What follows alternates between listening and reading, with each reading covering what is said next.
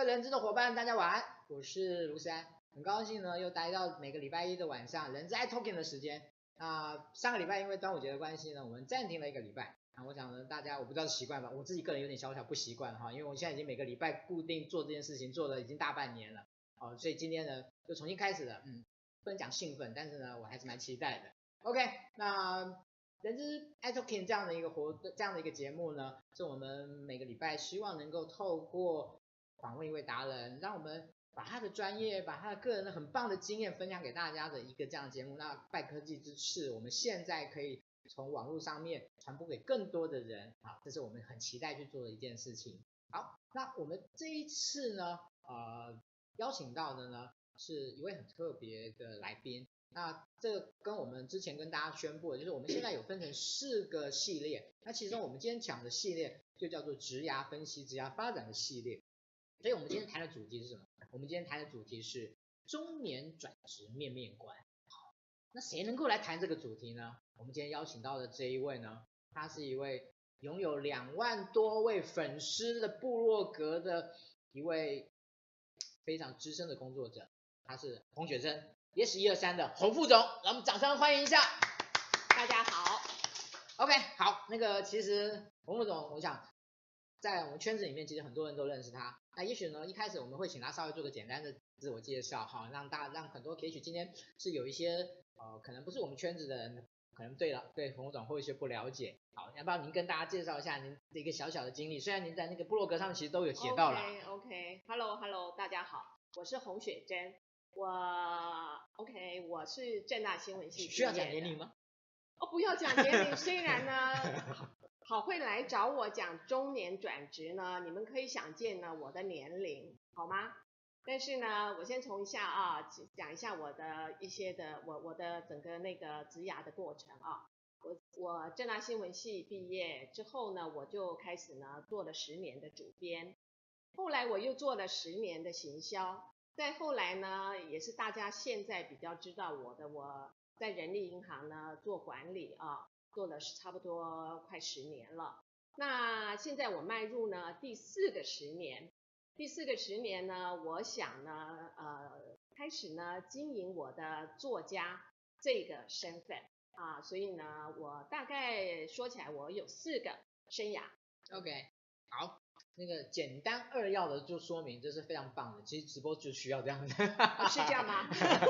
OK，那个雪雪姐说，在她也是在她的这个头一招来又献给我们那个小周末。是是是，我是因为呢，卢世安实在对我太好了，而上个月呢又救了我一次命，所以呢，当他跟我开口呢说要来做直播的时候呢，我也就给他答应了。基本上呢，我的心里呢，其实是很忐忑不安的，因为呢，我不是很爱抛头露面的人。是啊，虽然其实我觉得雪珍姐事实上是很适合抛头露面的。是吗 OK，好，那个简单的那个开场白了，我们那个今天轻松一下，因为休息了一下。Okay, okay, 好，那因为其实我们今天谈的问题还蛮严肃。哦，那是因为有一点惨，所以觉得有点严肃。对，其实我们在之前、嗯、前面在做一些。一些探讨的时候呢，在做一些就对就内容的一些了解的时候，其实我觉得，哎，我后来觉得你说可能我们举一些例子啊，让不要不要让大家能够去了解一些实况，会或许或许会比较能够感同身受。好，那但是我们一开始的时候呢，我想我们还是回到比较基本的东西。好，谈中年转职，但是我们中年大家都懂了，转职这件事情呢，我我想我们先请那个就学生讲，就是什么是转职？那为什么要特别来谈中年转职这样的一个意义？OK，好，转职呢，呃，原则上呢，我们分了三大类。很多人想说转职不就是换工作吗？还分什么类啊？基本上呢，你可以呢换行业，你也可以换职务，你也可以换你的专业能力。但是呢，这三点动呢，你只能一点动。如果呢你两点动，就非常的危险。如果你在三点动的话，那叫做什么？你只能掉下来了，也就呢，你会摔得呢，就跟攀岩，就跟攀岩一样。对对对，你只要想说呢，你的生涯在攀在在转转职的时候，其实就像你在攀岩一样，你只能呢三点动，只能一一点动嘛。嗯，OK，那中年转职有什么特别的地方？中年，呃，我觉得他最大的困难其实就是卡在年纪。呃，那当然就是说，呃，很多中年人他会觉得说，我到了这个年纪，我既有呃经历，然后呢，呃，我有非常丰富的经验，那我的身体状况呢，也是处于最巅峰的状况。但是呢，我却在这个时候，尤其到了四十五岁，你就会突然马上发现，就说，哎，过去好像呢，我要找工作的时候呢，经常就有很多个工作在等着我。但是就在四十五岁的时候，你突然发现说，工作不来找你了，就算你去主动找他，人家也不理你。所以呢，那更不要讲到五十岁，甚至五十五岁，因为现在人的寿命非常的长，你有可能呢，像。卢诗安这么年轻，有可能活到一百岁。那我呢，曾经算命的算过，我会活九十五岁。虽然呢，不太想活这么老，但是呢，活这么老或不这么老，也不是我们能决定的。所以呢，好，如果你要活这么老，你就呢必须要存很多钱。那如果呢，你呢不太，你不会去创业，像卢诗安创业啊。呃卢三，你就算创业成功嘛？没有没有，不算成功。第二个哦，第二个呢，你如果呢不太会理财，或者你也没有财可以理的话呢，那赚钱的第三条路就叫做工作。虽然工作是这三条路当中呢，你赚钱最少的部分，但是有钱总比没钱好。所以呢，你最终你还是要工作。但如果你要活到九十五岁，你要需要很多钱的时候，你有可能哦，有可能你要工作到七十五岁。很多人会觉得说，工作到七十五岁好惨啊，但是你去看，去过韩国吗？去过日本吗？你有看过很多老人在工作吗？不要去可怜他们，因为他们就是我们的未来。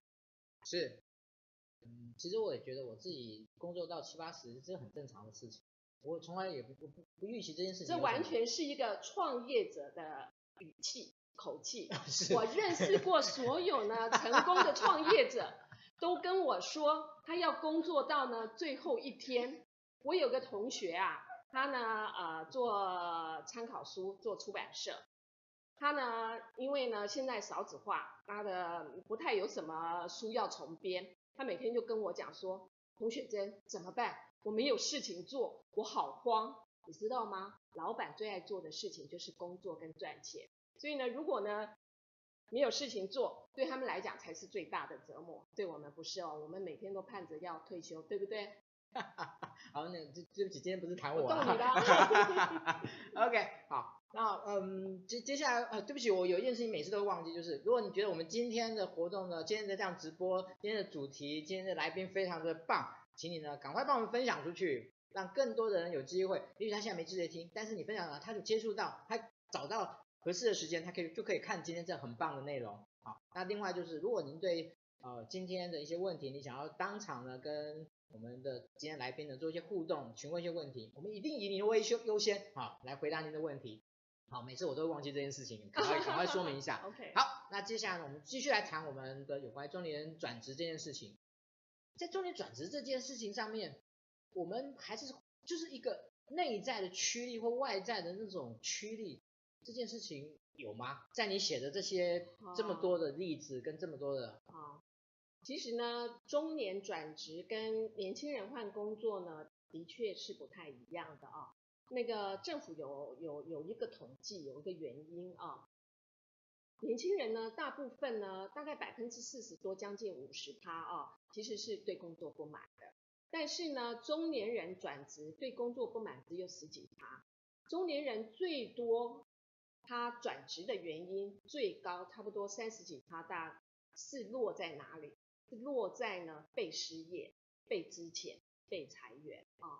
所以呢，我们说起来呢，中年的转职三分之一其实是被迫的，是无奈的啊。那那如果你讲外在的驱动力，其实是因为产业生态变化太大。我们也许呢要有一个呃观念，就是说呢。人的寿命会会变长，你的工作的时间会变变长，但是呢，企业的寿命会变短。为什么？因为呢，产业的生态变化太快。那呃，我看过一本书哦，《第二曲线》啊，他就讲呢，罗马帝国呢灭亡呢要花四百年，但是呢，现在的企业呢，从创立到消失呢，只有十四年啊。那一般来讲，像美国的大企业来说啊，呃，一般的小公司差不多呢，存活的时间呢，差不多只有七年。但呃，五百呃一千大呢，差不多就是在看看啊，我我有记记啊，差不多在三十年。那五百大呢，差不多在四十年。我刚刚有讲，如果你要工作五十年的话，或者四十年，这些企业都比你的工作寿命短。所以呢，你的一生当中有几次，你可能就会被资遣、被裁员。我想，这是很多人必须要有所体认到的一个。事实虽然它残酷，但是你一定要知道它一定会发生啊、哦！我想这必须要有心理准备。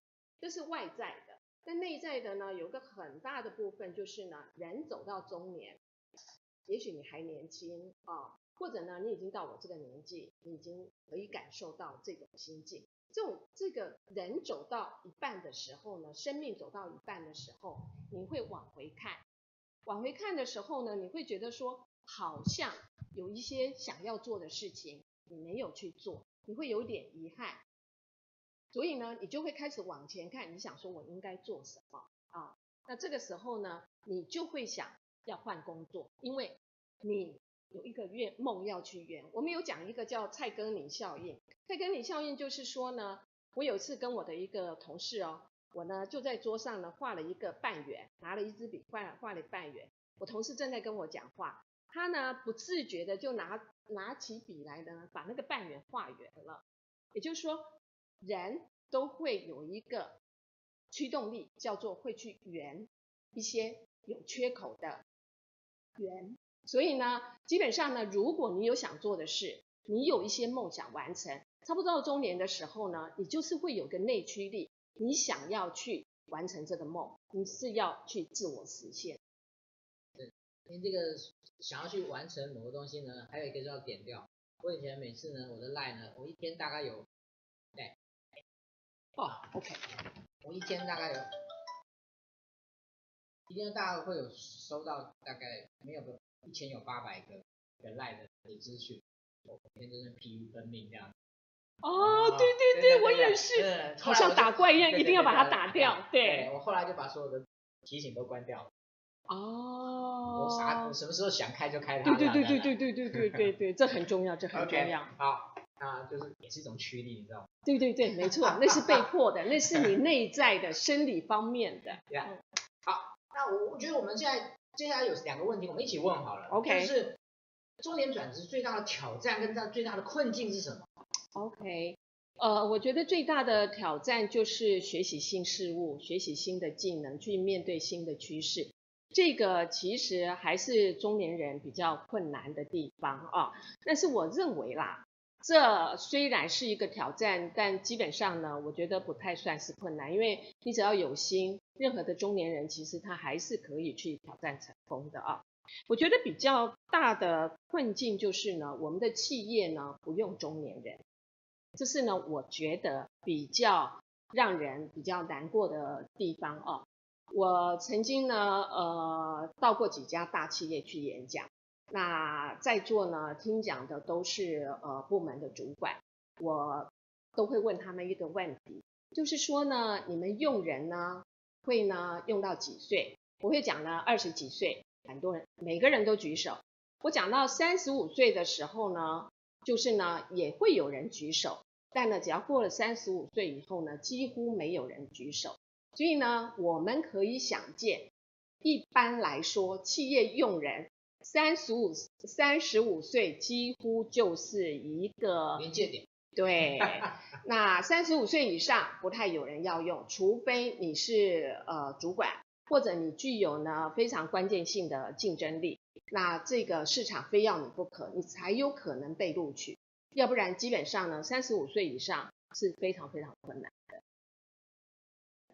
啊，我觉得这个也许对 HR 来讲责无旁贷了，啊，也也也具有某一种。因为你们也会老啊。是。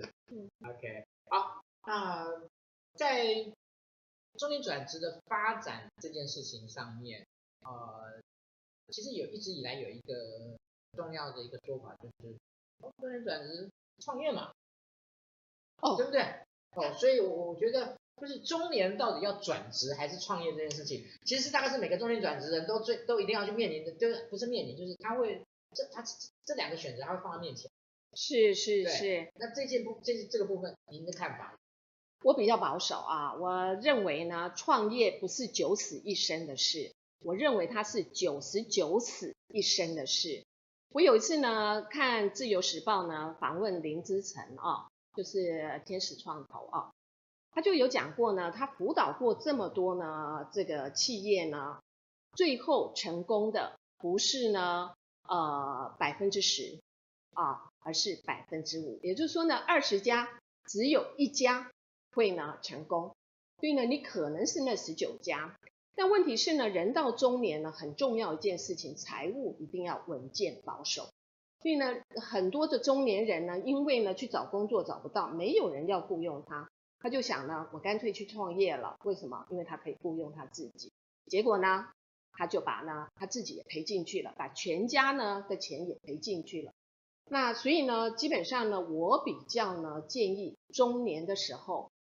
最好不要创业，中年要创业，要像卢世安这么成功的，微乎其微。而且请注意哦，很多创业会成功的人，他不是在第一次他就成功了，他通常前面已经创业失败过几次，他因为累积了很多的经验，到最后他这一次才会成功。就像国父啦、革命啦，是不是？呃，失败了九次，最后一次才会成功。那鲁斯兰前面也失败过，对不对？是。对，他这一次他才会成功。但现在还不算成功了。啊，进行式当中，哎、呃，我们看得出来，他基本上是可以成功的。嗯。谢谢那个副总。好，那在接下来部分呢，我想要请副总谈，可能应该举一些例子。嗯，嗯，嗯。但是我觉得就是到底一个，我们今天其实严格讲来就是我们不谈创业。哦，对，不要谈创业。对，我们今天不谈创业这件事情，嗯、对对对，我们还是从转转职的角度来看这件事情。好，这也是我们当时题目为什么这么定的原因。OK，好。好，那在这个步骤比较细节的部分，你曾经看过哪一些人做过一些什么样的事情，或者您个人的看法？嗯嗯。我想也提供，因为我我觉得我们今天也不要谈的那么高空，嗯、我们对对对让他们实际有一些操作面的一些思考的可能性。呃，我认为呢，有一次我跟卢世安，其实呃，卢世安也常常是我的访问对象。我有一次访问他，他他讲了一句话，我到现在都记得。他说呢，其实呢，找工作这件事情，就跟你要把它当做上班一样。如果每一天你的上班是九点到六点，整整八个小时，中间只休息一个小时的话，那你找工作你也要这样做。当你失业的时候。但是很多人呢，其实呢，在找工作呢，他会觉得自己很辛苦。但事实上呢，你去给他算，他没有呢，整整八个小时在做，他也没有呢，一个礼拜呢，整整上班呢五天。所以呢，如果你付出去的勤奋不够，你就不能抱怨说你失败太多次了啊、我认为很多的工作找不到，当然我还是认为中年找工作是非常辛苦的。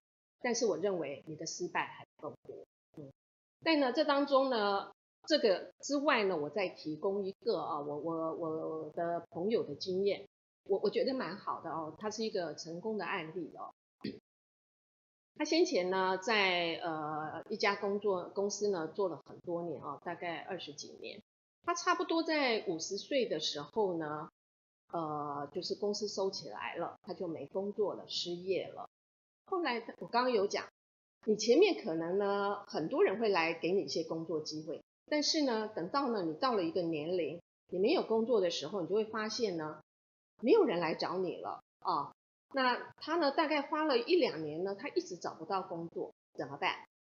我觉得这个我的朋友是非常聪明的，他就去念呢 EMBA，然后呢，他呢拿到呢硕士学位之后呢。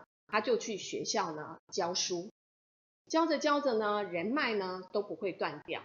最后有一个弱连结的部分呢，介绍了他一个工作。他现在在一家非常大的企业，而且是高阶主管，薪水呢高得不得了，是几百万。所以你很难去想象，就是说为什么他一个五十几岁、五十五岁的人，他为什么还可以找到几百万薪水年薪的一个工作？那是因为很重要，他并没有因为在很多次的失败之后呢，他放弃了，他就拐个弯。刚刚卢诗安有跟我分享一个，当一个问题在你面前，你老是没有办法解决它，那就绕个弯吧。你不一定要呢把那个石头搬走哦，你绕个弯绕过那个石头。像他呢，就先不找工作了，他就去念个学位。然后在学校教书，然后保持呢跟社会呢一些呢联系，所以呢有些呢找工作的机会并不存在于强连结的部分，它存在于叫做弱连结。你可能八辈子你都没有想到说，居然是这个人会把工作介绍给你，而且还介绍成功。嗯，呃，在我们刚才所提到的这些步骤里面，是有没有比较特别？有没有一些比较 case 是他？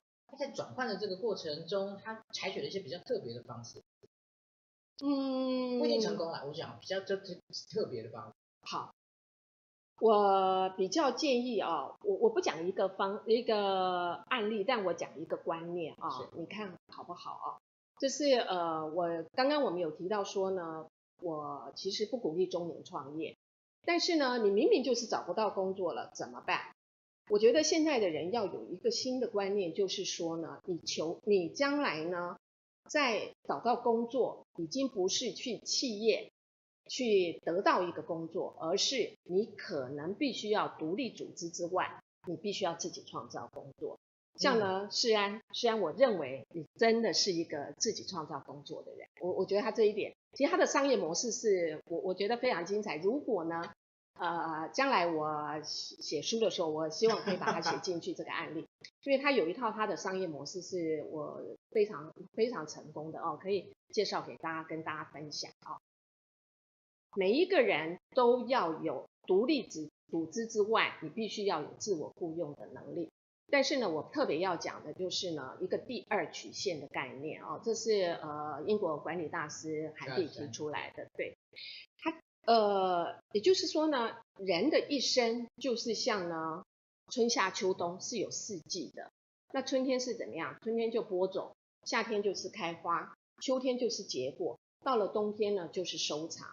其实人生也是一样，人生呢就像一条 S 曲线啊，你呢会从呢你的呃起点开始呢，你呢会学习期，然后接着呢你就会呢到了成长期。到了呢，接着呢，你会到成熟期，成熟期大概差不多在四十岁左右啊。那但是呢，当一个人在成熟期，也就差不多你在四十几岁啊，你的位阶还不错，薪水也还还不错，这个时候呢，你最意气风发的时候呢，其实危机就在这儿了啊，因为呢，下一步就怎样了？就是下滑期，你就掉下来了。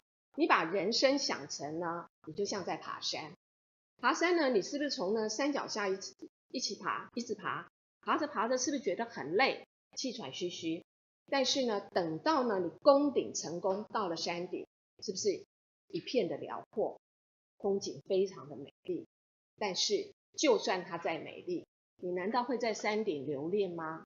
然后就从此不下来吗？不可能，因为如果你那样做，我们就必须要报警了。但所以你一定会下山。人生就是如此，当你攻顶到最上面，也就是说你的人生到了最巅峰的时候，你势必是一定要下来的。但是呢，记得不要在下来的时候去拉出第二曲线。为什么？因为那个时候你最没有资源。人一定要在你的成熟期，也就是说呢，你接近巅峰之前，你就是要拉出第二曲线啊，因为那个时候你最有资源。你有什么？你有人脉，你有呃，你有你的企业招牌让你靠着，你有你的职衔，然后你有呢社会地位，你有你的身份，这些呢都可以帮助呢你去呢做最好的生涯布局啊。那你可以拉出第二曲线，我建议，比如我拿我做例子好了啊，呃，现在呢，也许你看我，你觉得我在 Yes 一二三求职网。我是资深副总，是不是觉得呢？我薪水应该还不错，职称也很很很很亮丽，觉得呢应该是很值得羡慕的。但是我的年纪，我就非常的清楚，我下一步就是呢万丈深渊，是不是？我就粉身 碎骨了，那怎么办？我就拉出第二曲线，我现在就开始写作。也许呢，写作赚不了什么钱，但是呢，我每一年都比前一年更好啊。也许呢，第一年一个字没多少钱，现在慢慢呢，哎，我可以跟我的专栏说，哎，这一个字这么低的钱，我不好意思跟你说多少钱，因为我也觉得蛮丢脸。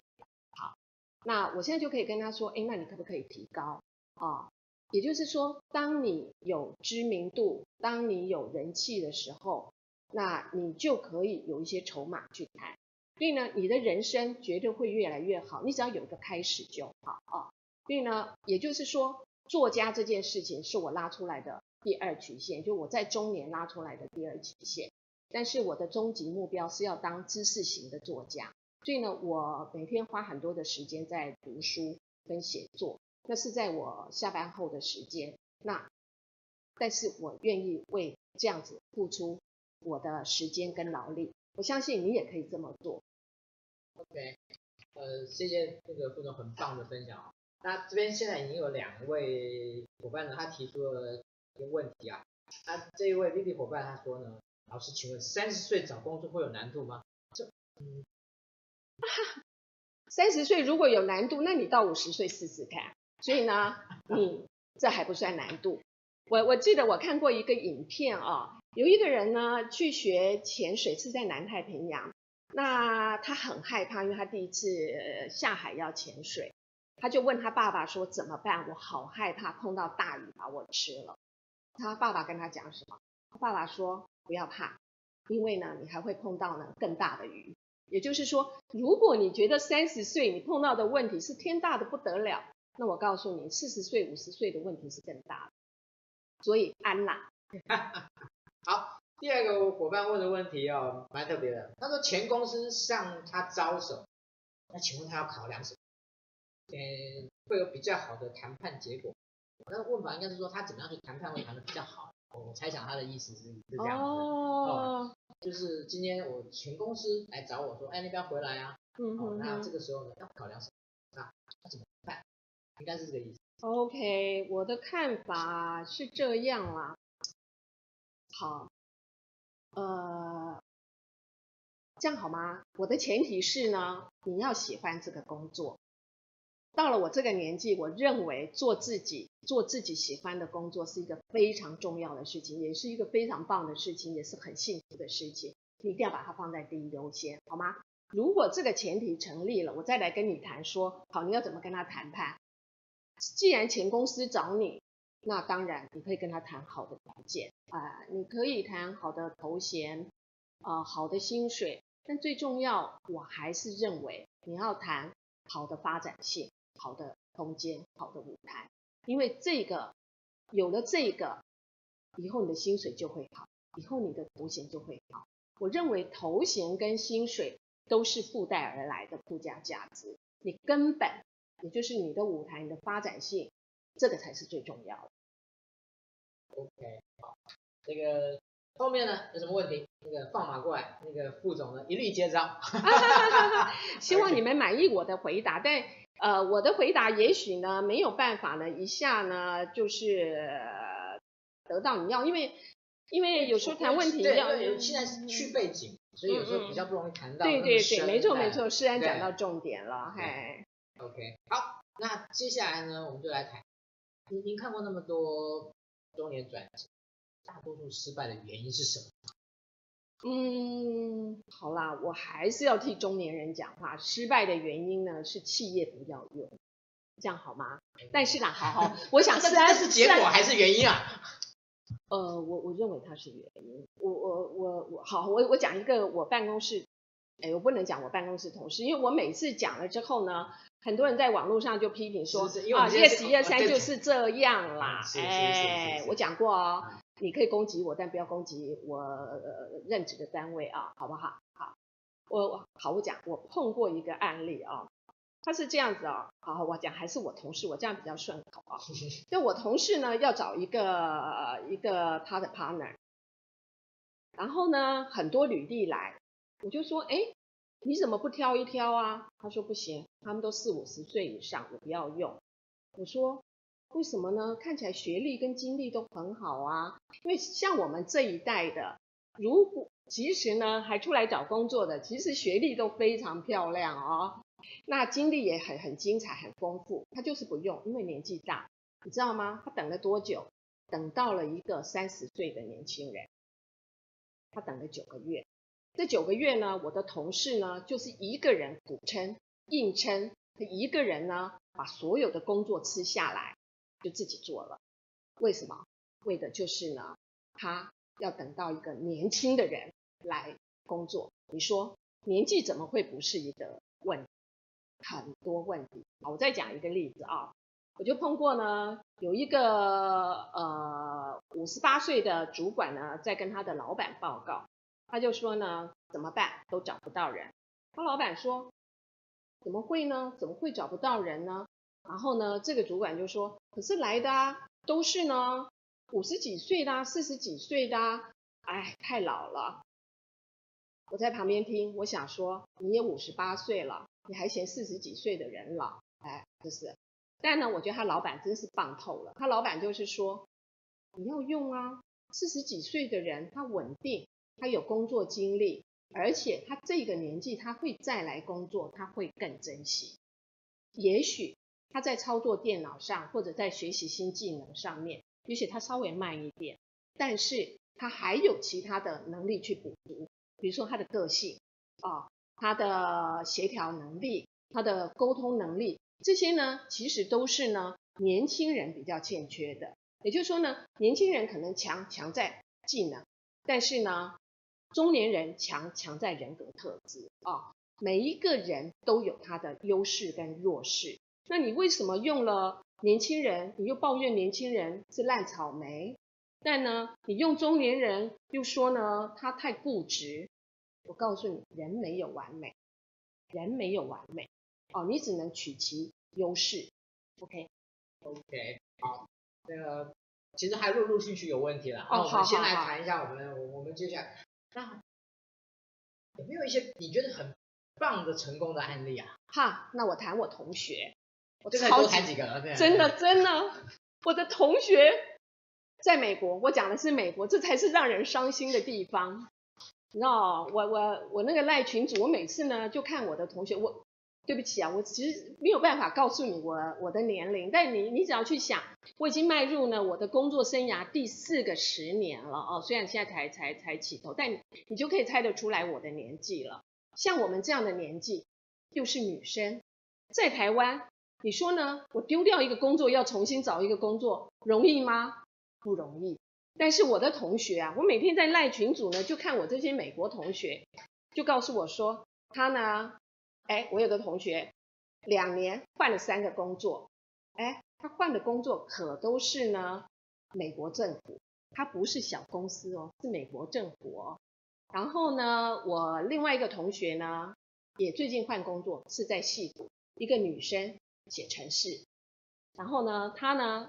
他怎他他他的周围呢，不断的在重组，因为因为美国过他说他们的公司大概过两三年呢就会组织重组一下，有的部门就会不见，有的部门就会合并。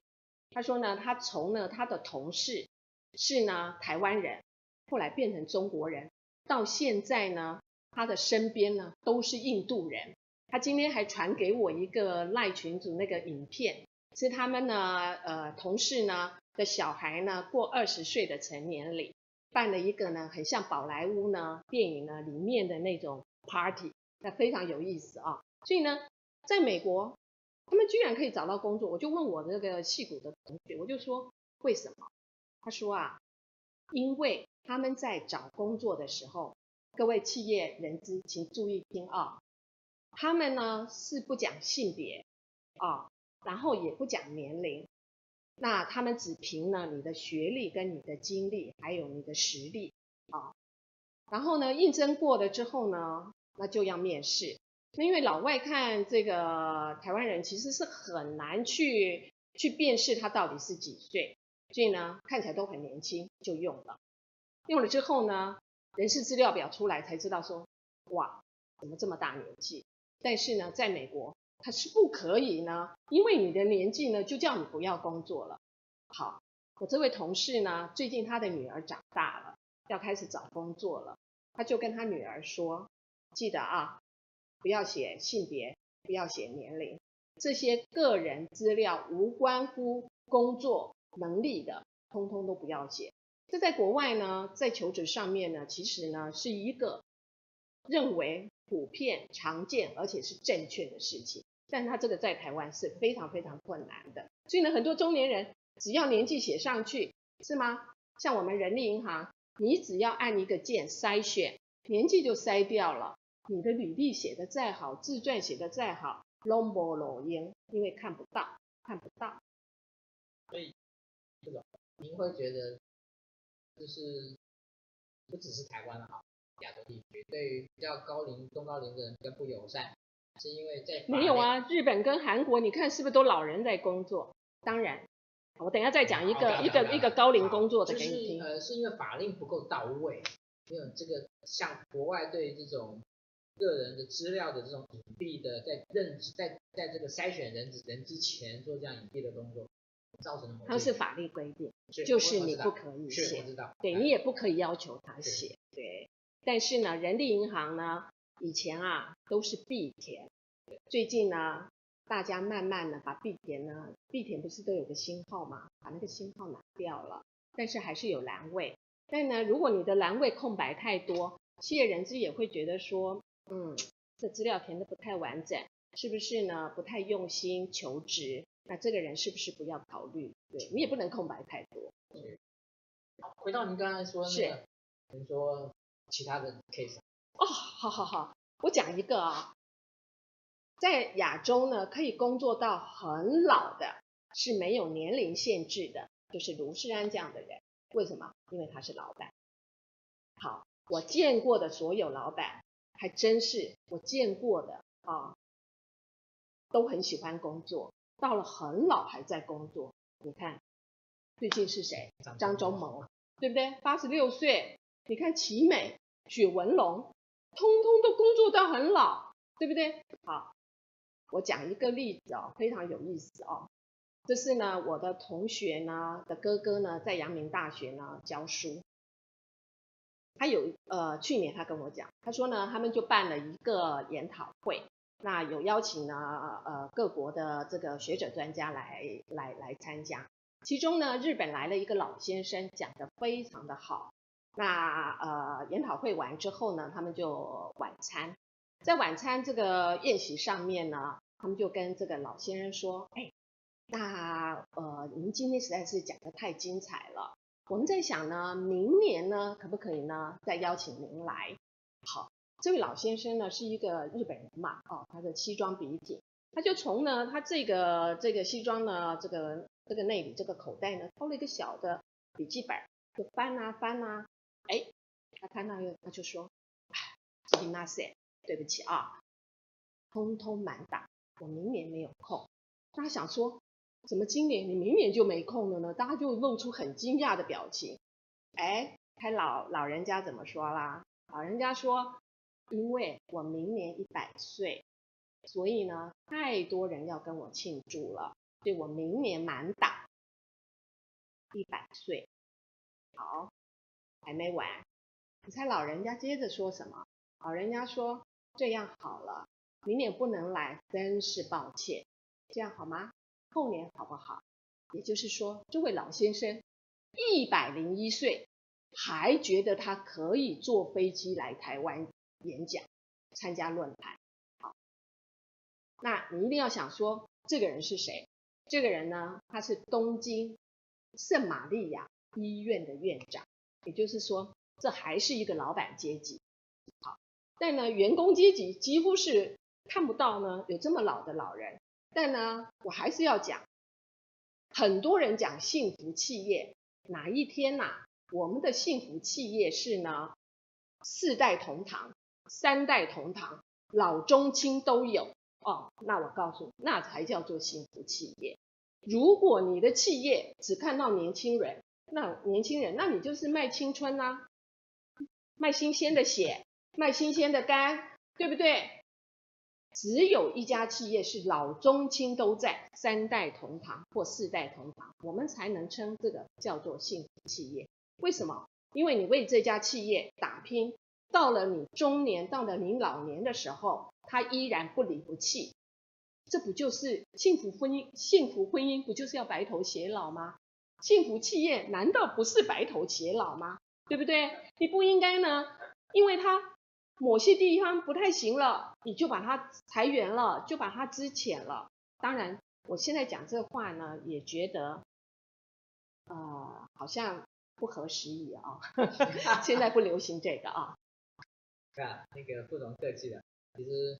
每个人都希望去创造一个幸福的，其实我觉得在现在的社会里面，幸福这两个字其实是大家越来越重视的一件事情。是是是。那这边有一位伙伴呢，他问到说，他说三接近三十五岁，他是非管理职，那他想要继续待在这家公司呢，可是这家公司很不容易升迁，可是另外找一家有机会升迁当管理职。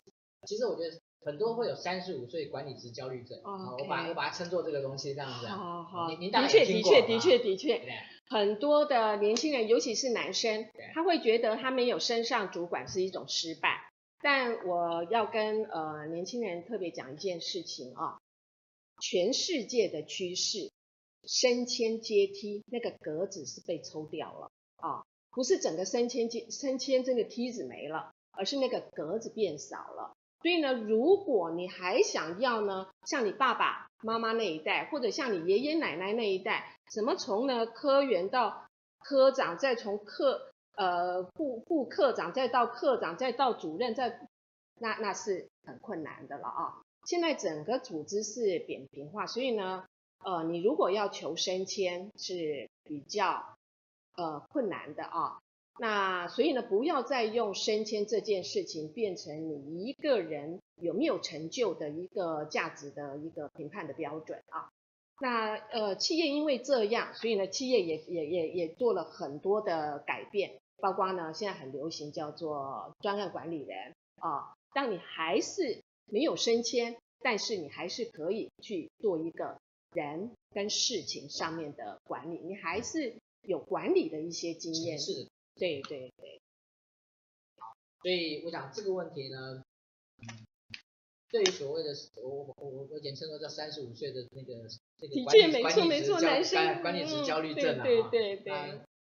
当然我觉得这现在当然不一定是男生啦，哦，也许哦女生也会，女生也会，哦看起来这一位是女生，是对，看起来是。现，所以我觉得女生有自己的企图也没也也哦非常好非常好，嗯，啊只是说其实这件事情。是不是需要焦虑？是重点。那当他告诉我说他待在公司不会升迁，然后想要这样，其实看起来在有关于他的整个自我的筹码的这件事情，有没有认知的很清楚。我这是我个人的看法。嗯，没错没错。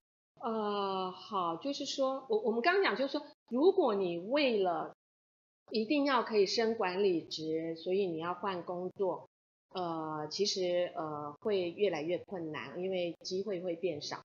但是我们也同时必须要坦白承认啊，就说现在如果加薪变成不是那么容易的事情，你变你身为管理职，你的薪水的确是可以比较显著大幅的一个成长这样。当然啦，也有很多的乡民会抱怨说呢，呃，升个主管加两千块。累得跟狗一样，也是啊，网络上也很多在讲 这个啊，就说呢，升个主管其实给你的钱非常非常的少，他们就说值得吗？哦，OK，好，呃，时间关系，其实我们后面还有两个问题，所以我们很快就来进行，就是呃，其实今天我们这个问题，我们当时为什么要放下，就是因为我们今天其实是在小周末直播，所以可能大多数的人是是 HR，所以关于中年转职这件事情。您对于 HR 有没有什么像有什么方面的建议了哈？但不要骂我们，不要骂。不会不会，我不会骂你们哦。哎，我跟你们说啊，呃，很多人呢看我的文章啊，就以为呢我这个人很犀利。其实啊，我是非常和蔼可亲的啊。今天从从镜头看到我，是不是有这种感觉？对，非常友善，而且和蔼可亲，而且非常好沟通跟协调的。但呢，因为呢，我就是呢，好，世安啊，世安呢邀请我来，当然是我毕生的荣幸啊。但我也知道啊、呃，因为呢，看这个呃直播的呢，很多都是呢我们人资界的啊，这也是我今天非常想来的一个原因哦。我希望跟人资界呢沟通一些想法哦。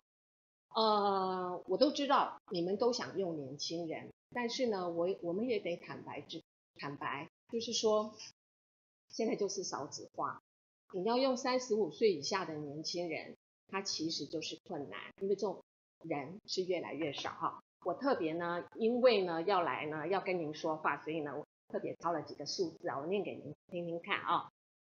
像二十五到三十四岁的人啊，这几年呢已经少了六十四万人啊，十年当中少了六十四万人，就是你们最想用的这一群人少了六十四万人，人口的占比从二百分之二十三掉到百分之十八啊，然后呢，但问题后面的中年人变多了啊，也就是你们不想用的人，三十五到四十四岁呢增加了二十六万人。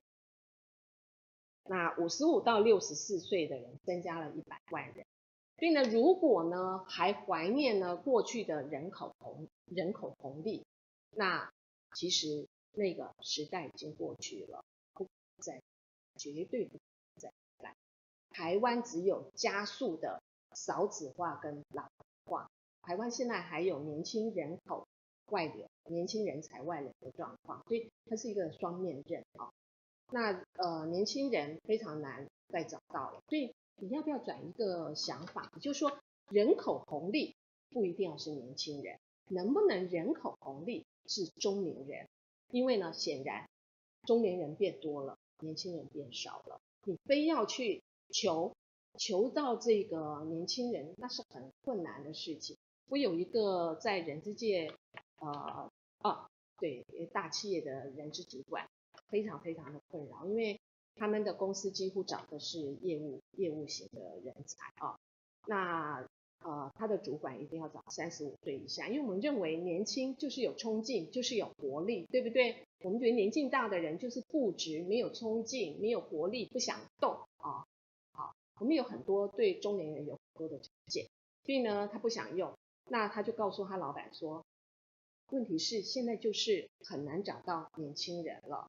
那他老板说，那不行，你呢？他宁愿宁愿在他的公司里面呢，加强内部的那个推荐的奖金，哦，重金去呢，希望他的同事可以去介绍年轻人，但他就是不使用中年。啊，那我我觉得这个，但是我对这个事情我没有太悲观，因为我认为。最终企业要被迫无奈的接受事实，因为你就是年轻无人可用，你就是要用中年人。那我没有要骂你们，我的意思是拜托你们啊，就是说，其实你可以年龄再稍微放宽一点。那如果中年人有一些特质，呃，是你觉得不是那么合用的话，年轻人你都愿意教育训练了，其实中年人也可以针对这一方面给予教育训练。OK，谢谢副总啊、呃，我觉得他今天是非常语重心长哦，是是是是，可能有很深的感受来。因为我太多的我的粉丝专业太多的读者，其实就是中年，然后找不到工作，每天跟我私讯，我心里是很难受，因为很多是学经历非常非常的漂亮，那真的是很难过。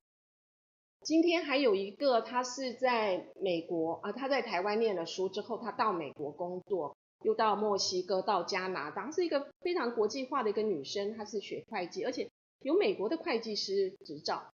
但问题是，他回来花了很久，大概我看他来来回回跟我谈，大概谈了两年。他最近终于找到工作了，但是薪水只有他过去的三分之一，他也勉强接受了。为什么？因为他的父母在台湾，父母经年老，他必须要回来台湾照顾他的父母。你告诉我，你不会老吗？你不会有父母吗？所以呢，每一个人最终都会碰到这些问题。嗯，所以这这是非正式的说，的说法，是是是。也许因为我刚才在听您直接可以，也许以后我们有机会做一些中介的合作。当然当然太好了，嗯，我我想其实企业也很缺人，是啊是啊是，嗯，好，最后呢有个问题，每一次我们每一位来访问的，我们都会这样说，对中年转职顺畅，其实我们今天谈的就是这件事情，就希望能够让中年转职这件顺畅，好，能够让他们有更多转。对企业而言，对个人而言，最大的价值是什么？嗯，我觉得就是一种幸福感，你知道吗？我看书，我看日本的《无印良品》那本书，我也看天下文化出的一个美国的一本书，那个是一个人也是做呃人才中介的一家公司，他们都做非常大的调查，不管是在美国或者在日本。每一个人到一家公司，其实他期待的都是不要换工作。没有人喜欢换工作。每一个人如都想说，如果这个公司可以让我呃工作的很愉快，很有的发挥，其实他都想做到退休那一点啊。所以我认为，一个企业。如果我们认为幸福企业最终的价值，我们希望可以看到老中青四代同堂或三代，我觉得根本不言而喻。一看你的公司老的有，中的有，轻的有，那就表示你的企业是这个幸福企业。要不然，为什么要有人待到那么老？对不对？为什么人家不不流动？那就表示你的公司是。谢谢副总今天给我们带来的这些这么棒的啊，也从他自己，因为我自己也是长期在看副总的那个在 那那个部落格里面的东西。谢谢谢谢。其实我会找副总就学生姐来谈这件事情，就是我真的最近看蛮多的。这一阵子、哦、这一阵子特别多。对对对对对。哦，那我所以我我自己还蛮有感的。嗯。那其实我始终呃，其实我现在是在帮我们在做一个小小的 ending，就是我我始终对一件事情是相信的，就是。我知道有很多事情不完美，我知道很多事情是存在的一些对很多人造成困扰。那我觉得把这个问题凸显出来，把这个问题让更多人去了解，让所有在这个问题相关的利害关系人都对这个问题有所认知、有所了解，我觉得我们就有机会把这个问题做很大的改善。哦，太好了！我这是我觉得今天哦，我我们人我们虽然人微言轻，但是我们很期待把这个问题。啊，丢出去！今天有拜托啦。对，有我我相信有任何人看到的，他今天在做决策的时候，不管他只是一个 HR 还是一个老板，他可能在做决策的时候，今天可用可不用。他可能在今天听完了副总所说的时候，他可能觉得，好吧，就给他一个机会吧。是啊，不合用再再不用嘛，对不对？先让他有一个机会试试看。也许你会发现一个非常棒的人才。是，OK，好，那今天真的很谢谢副总来接受我们的访问，谢谢谢谢谢谢世安。好，那后面的部分呢，跟大家报告一下，就是我们小周末未来的一些相关的活动。那首先要跟大家说的就是，我们在下个月七月二十二号呢，就是我们的九周年庆。啊，那。呃，很高兴我们在每一年呢，在九周年庆的时候，在周年庆的时候呢，我们都会举办一些活动。那今年呢，我们呢做了一个调整，就是我们今年呢就不要那个大家吃吃喝喝了，我们就决定呢用一个比较正式的学习的形态，然后称作叫做人之最前线，然后邀请两位达人级的伙伴呢来导来告诉大家未来的一些事情，未来的一些发展哈。欢迎大家来，目前已经超过了一百多位的伙伴已经报名了。好，那我们希望能够直冲两百位，这是我们给我们自己的一个目标，这样子。那我们这次是在我们的呃附近的呃邮政博物馆的大礼堂，好来做这样的一个一个演讲座的部分，来先跟大家说明一下。那其他的部分呢，我就要跟大家说声抱歉了哈，因为包含明包含明天晚上的的的这个薪酬的的讲座，还有礼拜五的那个数位形象的讲座。不好意思，都在六个小时之内全部那个报名完毕，好，所以呢，那个我后面呢有很多压力，好，所以那个，但是我在这边跟大家致歉，就是那个我我为了维持那个品质，我我就不再开放了，哈，就是真的很跟大家说声抱歉，所以呢，这个下个月的活动呢，我们会陆陆续续推出，啊，也请大家呢这个注意我们的，呃，现在你真的要稍微注意一下，因为你可能。很多人跟我讲说他一闪神怎么就没了，秒杀，没听过吗？没到那么地步了，没到那么地步这样子。好，那最后呢，要跟大家谈一下我们下个礼拜要谈什么。好，下个礼拜呢，本来是我们之前呢有邀请啊，已经排定了，但是后来是我自己在时间上面做了没没有处理好，所以呢，后来就把它往后延。我们邀请到的是在现在呢，在新生代以及在网络圈里面非常有名的一家咖啡馆，叫做绝旅咖啡。好，他们用了非常特别的方式来做一个整个的餐饮的管理，一个新时代的一个管理。啊，如果你在网络上面，其实可以找找到非常非常多他们对他们公司的一些影片、一些讨论。那他们的老板张书豪先生呢，我们在下个礼拜呢，我们就邀请到他来谈一个什么样的议题？我们就要谈新世代的人资管理。其实大家都知道，我很喜欢去邀请一些他不是人资圈的，可是他对人资非常的有研究，而且有非常实践性的。我觉得他们可以带来我们对我们人资人带来非常多的刺激，非常多的一些启发。好，我们请大家拭目以待，我们下礼拜邀请到。张先来跟我们分享，OK？那每个礼拜的晚上，我们都希望能够跟您共享很多有趣的知识、有趣的观念及有趣的人啊！我是卢山，很高兴在现在快要结束的时候呢，你一直陪伴我们，一直到九点。那我们今天的分享就到这边，谢谢各位，谢谢，谢谢。